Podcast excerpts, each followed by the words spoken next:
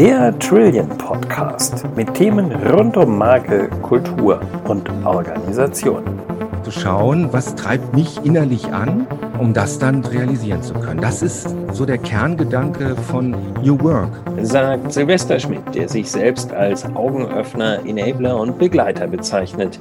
Mit ihm wollen wir heute über New Work sprechen und darüber, ob dieses Konzept auch in Familienunternehmen funktioniert. Erst einmal zu deiner Person. Wer bist du und wie sieht deine Arbeit aus? Ja, hallo. Ich freue mich, hier sein zu können. Und ja, meine Person, ich bin, würde mich heute als Organisationsentwickler bezeichnen.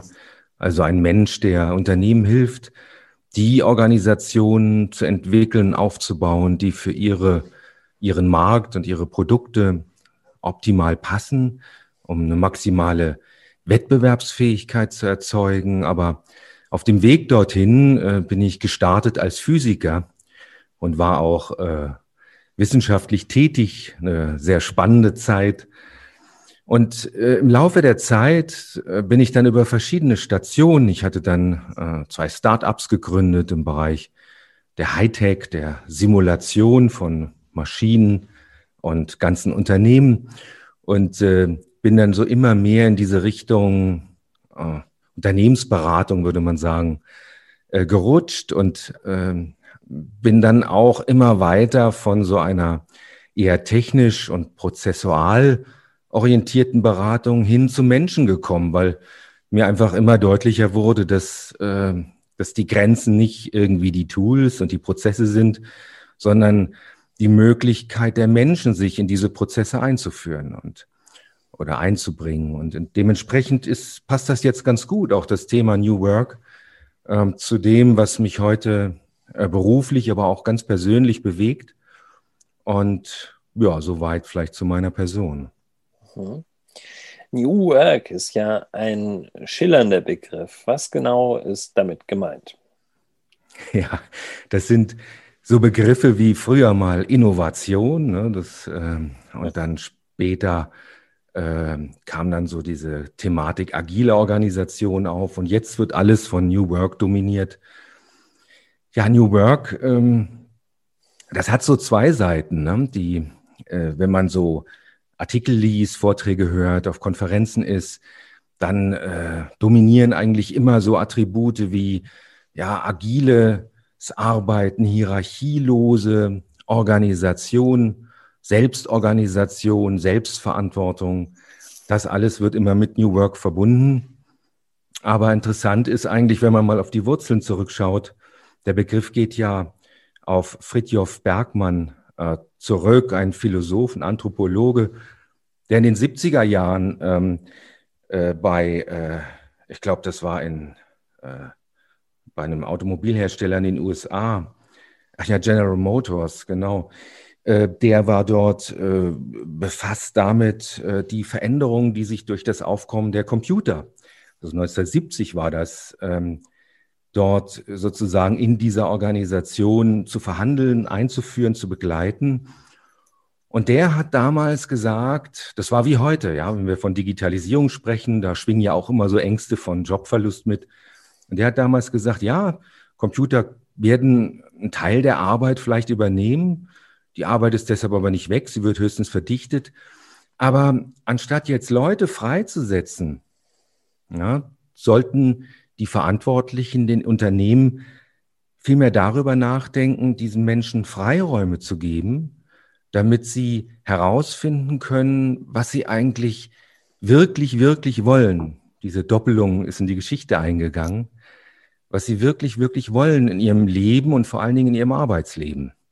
Das heißt, zu schauen, was treibt mich innerlich an, äh, um das dann dort realisieren zu können. Das ist so der Kerngedanke von New Work.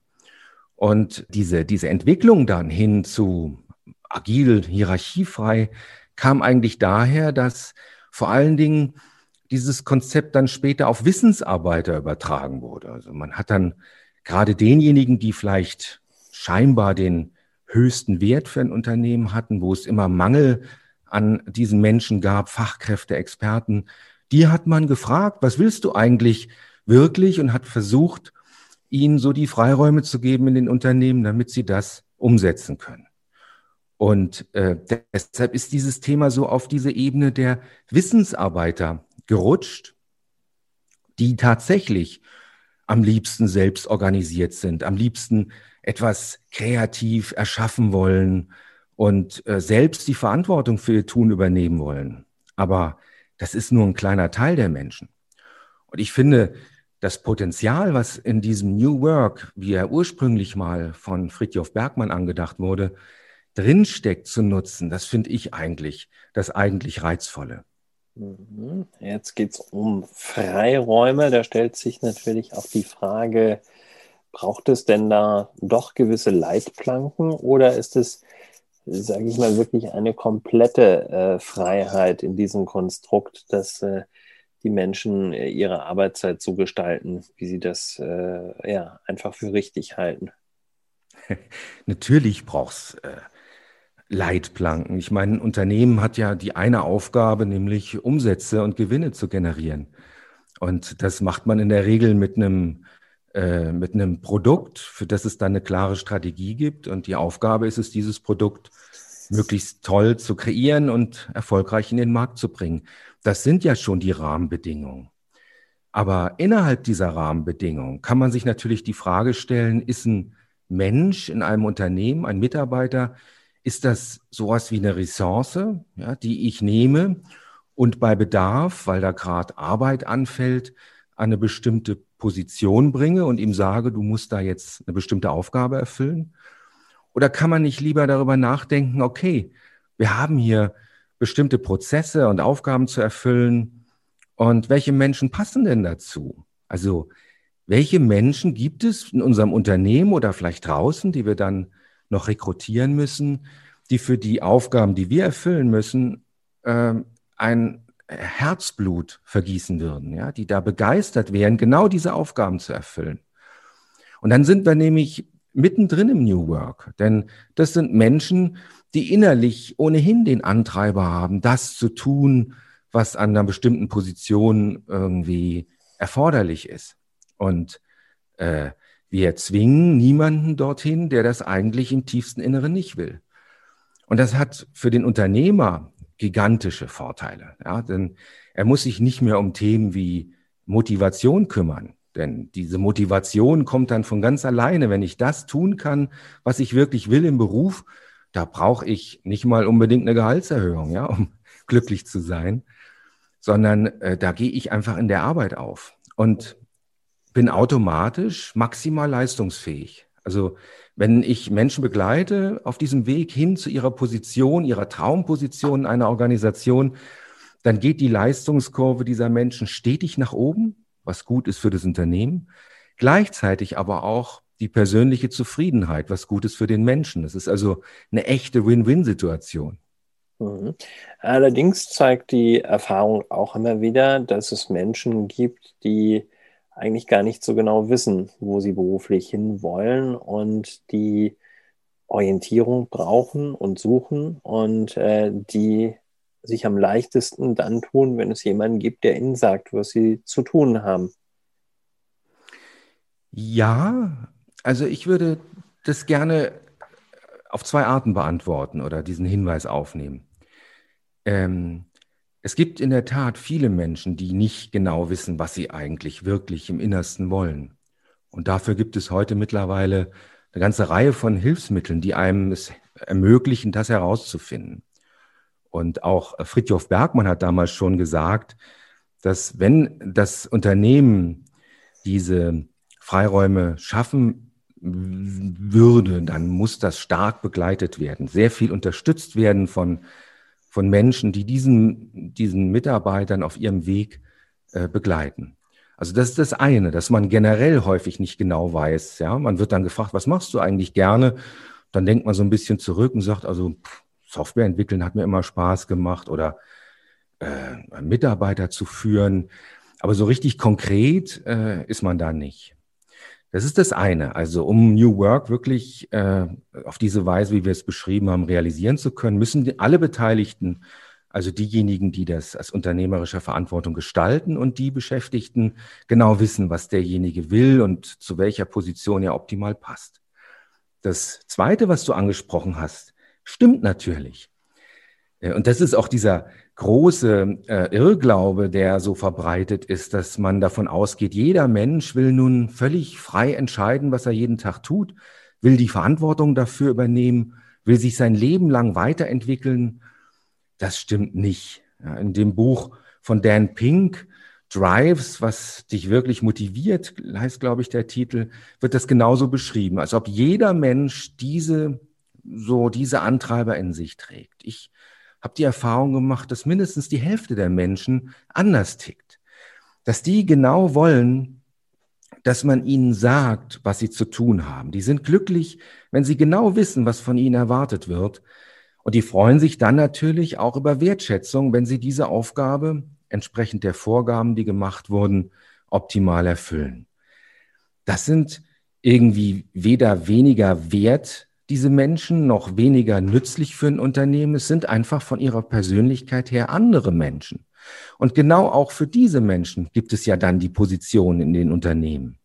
Also eine ideale Organisation, die man übrigens bei Unternehmen jeder Größenklasse realisieren kann, hat Bereiche und schafft Bereiche, wo solche, solche, solche sehr eigenverantwortlichen Menschen, die alles in, in, in, in, selbst organisiert und mit eigenen Zielen verfolgen wollen, also die Unternehmensziele auf ihre Weise erfüllen wollen.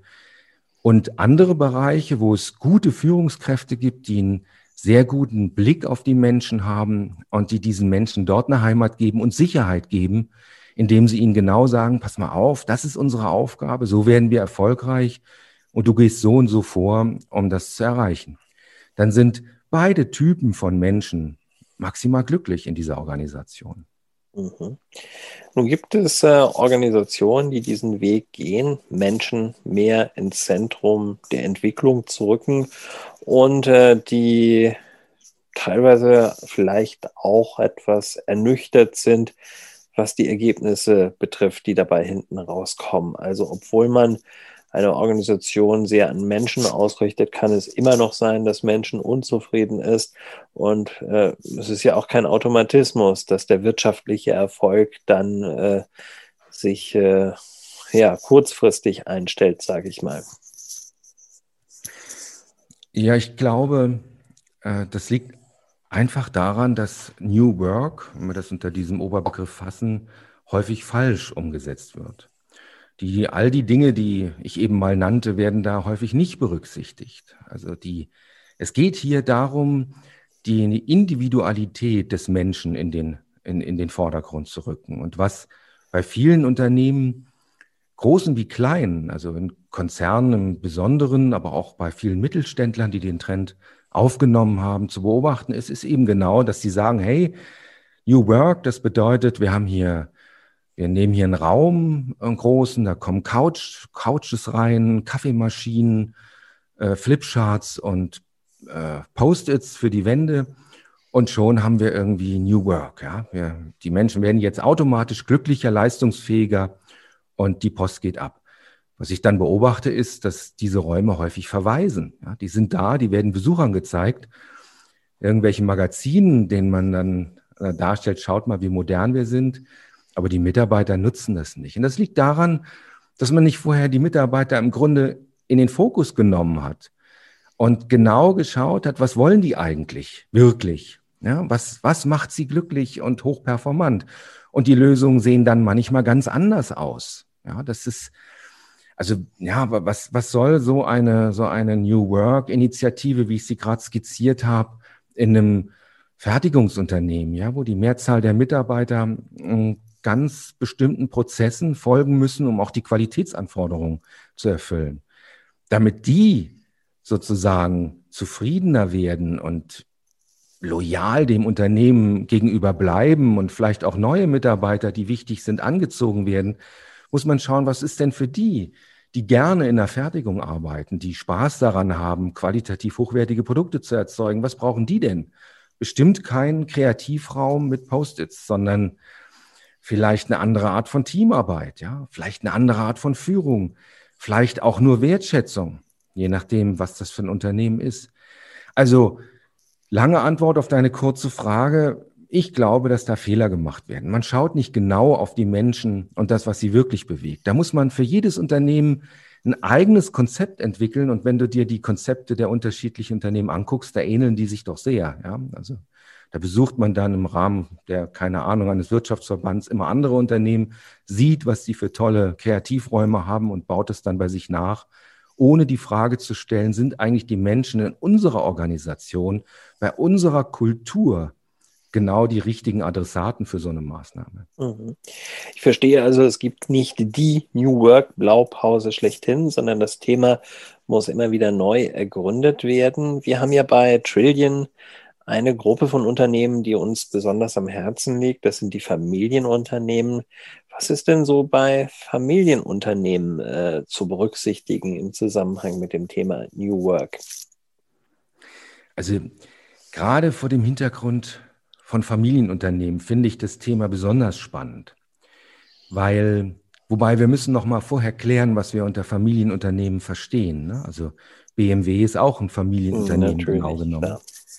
Und äh, das sind, ähm, äh, äh, wenn ich von Familienunternehmen und dann vor allen Dingen auch die Stärken der Familienunternehmen spreche, dann meine ich Unternehmen, die, wo die Verantwortlichen noch eine persönliche Beziehung zu ihrer Belegschaft haben. Ähm, das ist bei Unternehmen bis 150 Mitarbeitern völlig problemlos möglich. Das ist äh, übrigens stammesgeschichtlich zu erklären, dass diese Zahl da noch so gut funktioniert. Aber auch Unternehmen bis 1000 Mitarbeitern sind dadurch, dass es dann eine gewisse Gliederung gibt mit, mit einigen, vielleicht manchmal mehreren Familienmitgliedern, die dort die Verantwortung haben oder zumindest familiennahe Manager von außen, kann man das auch noch sehr gut realisieren. Also, ne, wenn ich alles Folgende bezieht sich jetzt so ein bisschen auf diese Unternehmensgröße bis ungefähr 1000 Mitarbeiter. Das sind Unternehmen, wo, wie gesagt, die persönliche Beziehung zwischen Verantwortlichem und Mitarbeiter noch gegeben ist. Da erlebt man häufig, und das liegt daran, wie so ein Familienunternehmen entstanden ist, ja, aus, aus eigenem Antrieb des, des Gründers irgendwann mal früher oder auch neuer. Auch manche Startups würde ich dazu zählen die maximal verheiratet sind mit ihrem Unternehmen. Das ist das Ein und alles. Und die haben schon immer erkannt, dass die äh, Mitarbeiter das Entscheidende sind für den Erfolg eines Unternehmens. Entsprechend wichtig waren ihnen die Mitarbeiter. Und uns sind ja diese typischen Patriarchen im positiven Sinne äh, sicherlich äh, kommen die schnell vor Augen, die so durch die Werkhalle gehen oder durch die Büros gehen und mit jedem mal ein kleines Schwätzchen halten und die sehr genau wissen auch, wie es ihren Leuten geht oder die zumindestens sich dafür interessieren und ihnen dann berichtet wird von zum Beispiel einem Meister, der sagt, hey, der Heinz, der macht mir Sorge, da stimmt irgendwas nicht. Und da geht der dahin und kümmert sich drum. Und wenn wir jetzt an das, was wir über New Work gesagt haben, denken, dann ist das ja schon die beste Voraussetzung dafür, Arbeitsbedingungen zu schaffen, die individuell auf die einzelnen Mitarbeiter optimal zugeschnitten sind, weil man sie eben schon kennt. Was allerdings nicht immer gemacht wird. Das ist eigentlich ein Fund der Familienunternehmen, mit dem nicht so richtig gewuchert wird. Es ist vielen Familienunternehmern auch gar nicht so bewusst, was sie da eigentlich für einen Schatz haben in ihrem Unternehmen, dass sie so eng verbunden sind mit persönlichem, echten Interesse. Und die könnten, wenn sie dafür offen sind und vielleicht die Prinzipien von New Work noch ein bisschen besser verstehen würden, manchmal geht das ja aufgrund des Tagesgeschäfts bei Mittelständlern ein bisschen an den Menschen vorbei. Konzerne haben immer viel Zeit, sich um neue Konzepte zu kümmern. Mittelständler müssen eher das Geld verdienen. Die, äh, wenn sie ihnen das bewusster wäre, ja, dann könnten die tatsächlich New Work Konzepte in Perfektion bei sich umsetzen. Und übrigens, wenn Sie diese Haltung dann auch haben, können Sie auch sogenannte Digital Natives, also Menschen anziehen, die man vielleicht in Berlin in irgendeinem Coworking Space vermutet. Wenn Sie diese, diese Grundhaltung von, die in New Work drinsteckt und die Sie bei sich dann so realisieren, umsetzen würden, könnten Sie auch diese anziehen. Allerdings würden deren Arbeitsplätze und Teamräume dann in der Tat ein bisschen so aussehen wie all das, was man klischeehaft mit New Work verbindet. Aber das ist ja kein Problem. das kann man ja machen. Dann hat man eben, wie gesagt, diese unterschiedlichen Bereiche, die digitale Ecke, in der die digitalen Innovationen eines Mittelständlers, eines Familienunternehmens entsteht und die anderen Bereiche, die ganz klassisch für eine tolle Umsetzung, für hohe Qualität und möglichst geringe Kosten sorgen. Was waren in deiner Arbeit so die größten Aha-Erlebnisse beim Thema New Work? Ja, also ich würde mal gerne ein positives und ein negatives benennen. Das Positive hatte ich schon angedeutet. Dieses, wenn man da wirklich persönlich mit äh, drin ist in so einem Prozess. Also aktuell sind es bei mir häufig die Einführung agiler Organisationsstrukturen, agile, agilen Pro Projektmanagement, Scrum und so. Ähm, das ist einfach das Thema, was die meisten Unternehmen gerade bewegt, weil sie vor der Digitalisierung einknicken und viel schneller werden müssen.